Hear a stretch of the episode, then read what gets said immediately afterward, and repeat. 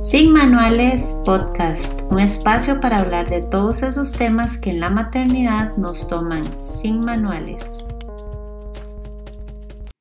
Hola y bienvenidas a un episodio más de Sin Manuales. Buenas noches. Hoy es un episodio muy especial.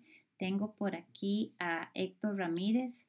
Héctor Ramírez es el papá de Luchi. Bueno, es el papá de Caco, de Jesús y de Luchi y mi compañero de vida y también es un experto en el tema laboral. Eh, yo les había prometido este episodio hace varias semanas, pero eh, bueno, ustedes entenderán que si me resfrié yo, se resfrió él, se resfrió Luchi, también para que yo eh, grabe necesito su apoyo y al estar los dos grabando, pues teníamos que tener a la criatura dormida. Así que bueno, hoy por fin se dio y Héctor, bienvenido. De verdad que sí es todo un placer. Bueno, gracias Mochi. Para mí el placer es mío poder estar aquí, acompañarte, compartir contigo esta, esta experiencia del podcast, que para mí ha sido una maravilla, ha sido una experiencia también de mi parte muy bonita.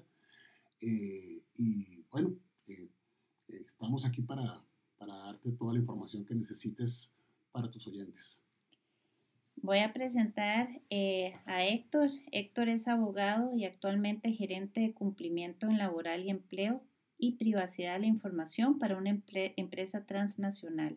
Es egresado en Derecho de la Universidad Católica Andrés Bello en Venezuela, con especialización en Derecho del Trabajo de la misma institución. Tiene estudios de posgrado también en Derecho del Trabajo en la Universidad de Salamanca, España. Héctor ha sido socio del Departamento Laboral de la firma internacional Baker McKenzie, gerente de relaciones laborales de Coca-Cola FEMSA Latin Centro, legal in-house de Unilever en Costa Rica, es consultor en temas laborales y migratorios o ha sido en Costa Rica. También fue profesor de Derecho y conferencista en diversos foros relacionados con derecho del trabajo. Y bueno, creo que uno también de sus trabajos más importantes es eh, el rol de papá y, de compañero, un increíble apoyo. Así que bueno, sin más, eh, para contarles un poquito, el tema de hoy es hablarles sobre los cambios que trae la reforma del Código de Trabajo. Esta entró en vigencia el 3 de junio de este año, del 2022, con respecto a los tiempos de lactancia, licencias de maternidad y paternidad. Bueno, gracias, Monchi. Básicamente, eh, eh, sí, en efecto, el 3 de junio del 2022 fue publicada la, la reforma a los artículos 94, 94 bis, 95, 96, 97 y 100, y además se adicionó un inciso al artículo 70 del Código de Trabajo. Todos estos artículos hablan básicamente del el beneficio de licencia de maternidad y dentro de, los cambios que establece esta reforma es la inclusión de un beneficio de paternidad y también una licencia para las personas que adoptan o también para los padres eh, cuya, cuando ocurre lamentable caso que la madre fallece y el padre es el que tiene que hacerse cargo de el, sola, solo de, del niño o de la niña. Entonces, básicamente así en, en forma general, esos son un poco los cambios que establece esta reforma del código. Esta es una reforma que fue, eh, digamos, preparada o fue aprobada por la Asamblea en la presidencia eh, anterior, en el, en el periodo presidencial anterior, pero que quedó para ser publicada para el periodo presidencial actual ¿no? del presidente Rodrigo Chávez. Entonces, y fue publicada entonces el 3 de junio del 2022. Okay. ¿Cuáles son eh, para nosotros los mortales, como digo yo, en realmente los cambios eh, más relevantes en relación a los tiempos de lactancia? Sí, eh, hay la licencia maternidad como tal queda exactamente igual como, quedaba, como estaba anteriormente en el Código de Trabajo, pero sí se adicionan o se, se, se tratan tres tipos de licencias pagadas adicionales. ¿no? Ese es principalmente uno de los principales, principales cambios que establece esta, esta reforma. Eh, vale decir, se establecen licencias pagadas para la maternidad, que ya existía, y también para la adopción, para la paternidad, en el caso del padre biológico, ya explicaremos por qué, y en el caso del cuidado especial cuando la madre fallece. Entonces, se adicionan adopción, paternidad y cuidado especial cuando la madre fallece.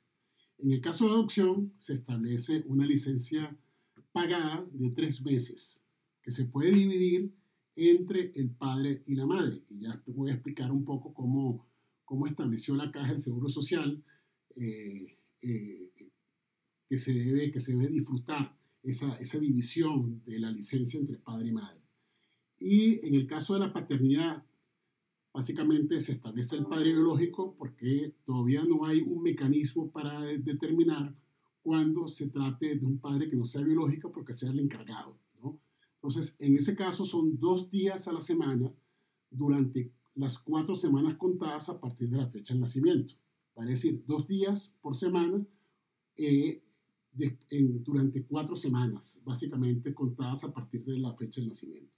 Y en el caso del cuidado especial, cuando la madre fallece, el padre tendrá derecho a la licencia que le correspondía a la madre fallecida y el pago de la licencia del padre deberá ser equivalente al salario de la trabajadora porque se aplica el, el, el, eh, eh, el régimen de maternidad o de licencia eh, desde el punto de vista económico de maternidad.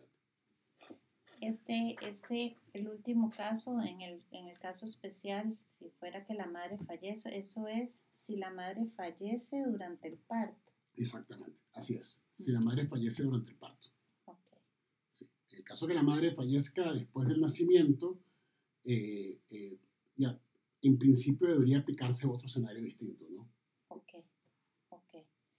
Eh, ¿Y los tiempos de lactancia? ¿Cuáles han sido los, los cambios más importantes? Bueno, antes de eso, vale la pena un poquito también hablar sobre, sobre, sobre algunas licencias pagadas también que establece el, la reforma. ¿no?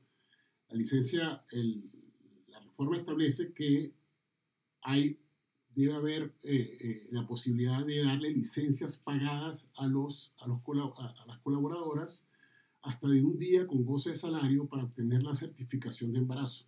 Cuando requieren hacer, eh, obtener la certificación de embarazo, se les puede dar hasta un día con goce de salario. Eh, o también la certificación de lactancia o de adopción, porque también para poder eh, extender el periodo de lactancia también se requiere que haya una certificación de lactancia, ¿no? para poder extenderla más de los tres meses, que es el mínimo de, de disfrute de lactancia. Así como asistir a servicios médicos, tanto del niño recién nacido como de la madre o de la persona encargada, que puede ser el padre, ¿no? Y en caso de aborto espontáneo, en caso de aborto biológico o natural, la madre tendrá derecho a la mitad de la licencia que hubiera gozado. Entonces son dos temas muy importantes que establece esta nueva reforma. Ahora, con respecto a los tiempos de lactancia, lo que establece la reforma no es nada distinto a lo que de alguna forma la sentencia de la sala, de la sala constitucional y también de la sala segunda y los tribunales laborales habían estado estableciendo con respecto al disfrute del tiempo de lactancia. Eh, normalmente el tiempo de lactancia es una hora y así quedó, se mantuvo, o sea, es una hora durante la jornada de trabajo. Y las sentencias habían establecido que se podía disfrutar de distintas formas. Y lo que hizo esta reforma fue recoger un poco lo que ya habían establecido los tribunales. Y lo que dice es que se puede disfrutar el tiempo de lactancia una hora completa antes de comenzar la jornada de trabajo o una hora completa después, eh, eh, después de terminar la jornada de trabajo, vale decir, saliendo una hora antes de su jornada de trabajo. Puede ser también 15 minutos cada tres horas o media hora dos veces al día o una hora al inicio de la jornada, como ya indiqué, y la trabajadora puede optar por entrar una hora tarde o salir una hora temprano del centro de trabajo. Entonces, vale, vale decir, lo que, lo que quiere decir un poco esta reforma es que se puede fraccionar el disfrute del el tiempo de lactancia. ¿no? Aquí vale la pena resaltar que, que el tiempo de lactancia eh, eh, que establece el Código de Trabajo es de alguna forma lo que el, tiempo de lactancia que establecen los tratados también internacionales con respecto a maternidad. ¿no? Entonces, vale decir, la ley está cumpliendo con esos tratados de derechos humanos y con esos tratados relacionados con lactancia con este tiempo establecido en, en la ley. Y es un tiempo para, eh, para que la, la, madre pueda extraerse la leche eh, y evidentemente después dársela a su hijo o a su hija, o también en el caso que fuera posible que el niño vaya a a, recibir la leche en, en, el lugar de trabajo. Pero eso también va a depender específicamente de que en el lugar de trabajo se pueda, haya las condiciones o no sea un lugar riesgoso para que el, para que el niño pueda estar. ¿no? Entonces, por ejemplo, o sea, una, una, una, planta, una fábrica o algo eh, eh, no es un lugar adecuado desde el punto de vista de seguridad para que un niño vaya, ¿no? Eh, o o cualquier otro lugar de trabajo, posiblemente si hay, por ejemplo, una petición de evacuación en el momento y el niño está ahí, existe un riesgo para el niño. Entonces, lo que, lo que un poco ha dicho la, la, la, la Comisión de, de, Seguridad Ocupacional en general, o los criterios que se han manejado, es que lo ideal es que se utilice ese tiempo de lactancia para extracción de leche para pues posteriormente dárselo al niño salvo que la madre entre antes, entre después o salga antes y utilice ese tiempo para poder darle de lactar al, bebé. Ok. Eh, eh, cuando anuncié este podcast, eh, me hicieron varias preguntas y una de las preguntas era, ¿esto igual aplica si el trabajo es en la casa virtual? Claro. Exactamente, sí, sí, definitivamente que sí. Eh, y bueno, y ahí entonces ahí eh, eh, el tiempo es, es más manejable, ¿no? Porque, porque durante el tiempo de teletrabajo, evidentemente, se puede, se puede mucho, mucho más coordinar el tiempo. Lo importante de eso es que se coordine el tiempo con, con, la, con, la, jefatura o con el patrono, de tal forma que quede claro cuáles son los tiempos en que va a disfrutar el tiempo de lactancia, ¿no? Y eso también, también dependerá de, de, cada compañía, cada empresa, cada cultura organizacional y, como, y, qué tanta flexibilidad quieran dar a, sí, eh, flexibilidad en sí, pero, pero, pero sí es un derecho, digamos, de la, de la, de la, de la, de la trabajadora. Entonces, la, trabajadora eh, de, alguna forma puede establecer, yo quiero, yo puedo establecer, yo quiero disfrutar mi tiempo de lactancia de esta forma, ¿no? Y planteárselo al patrón. O sea, yo, yo siempre, yo siempre considero que, que, es prudente que siempre haya un acuerdo ¿no? entre patrono y trabajadora y que, se, que evidentemente el diálogo se genere, del diálogo se genere un acuerdo positivo para ambos. Eh, eh, pero, evidentemente, la, la, la, posición o el criterio que tenga la trabajadora de, de, cómo quiere disfrutar su tiempo de lactancia es sumamente importante. Perfecto.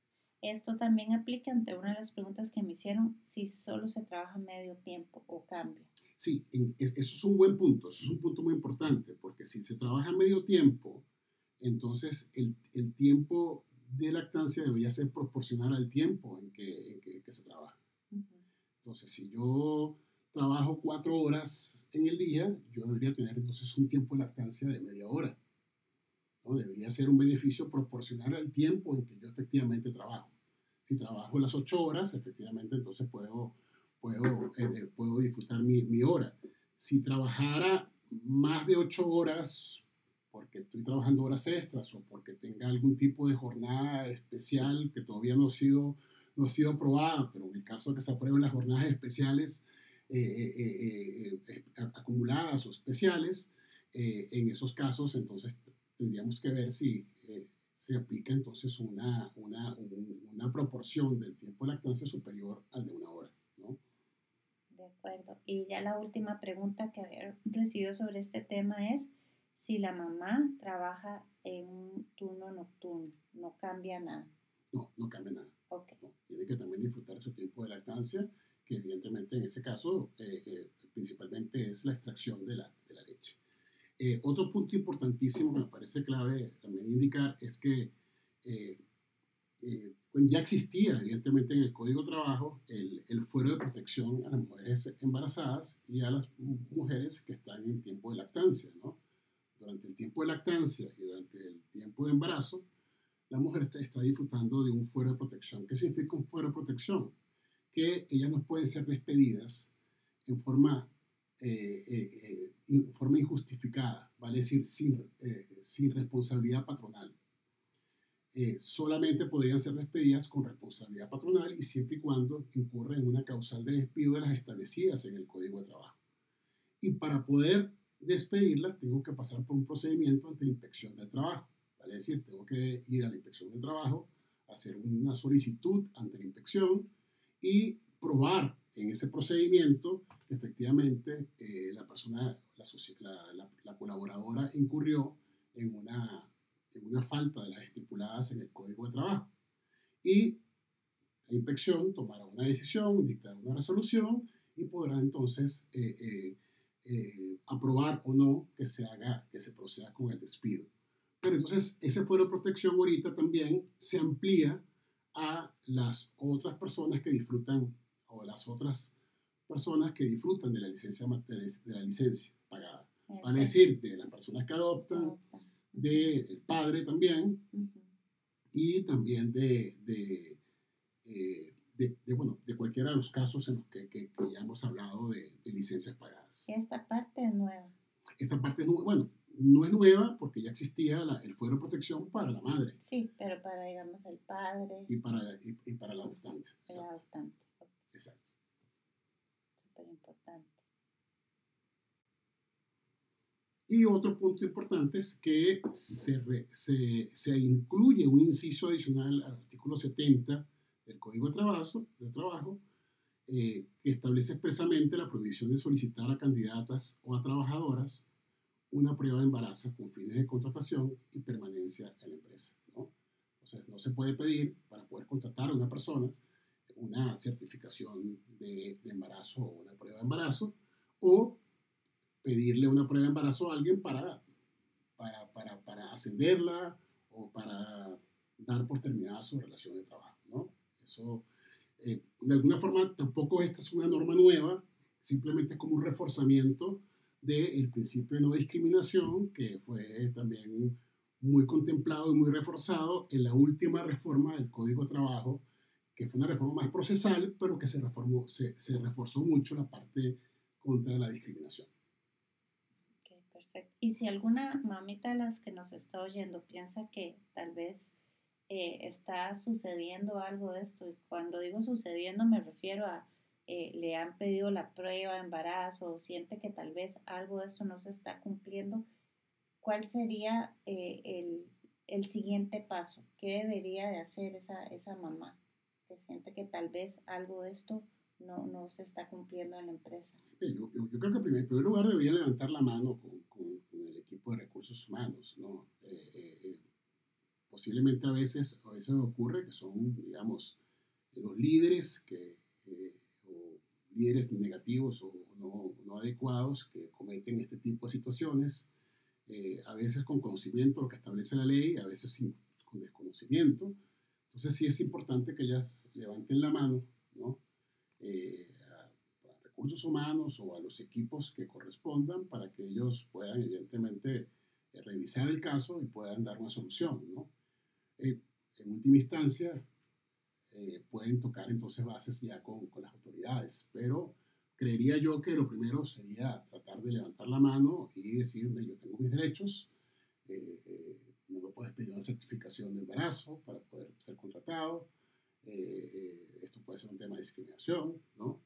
Eh, también adicionalmente a eso, levantar la mano con respecto a, o, requerir ¿no? el, disfrute de las licencias correspondientes. ¿no? ya ahorita hay una, por cierto, una un, una, un dictamen o una resolución por parte de la Caja del Seguro Social eh, que establece básicamente cómo se debe disfrutar ¿no?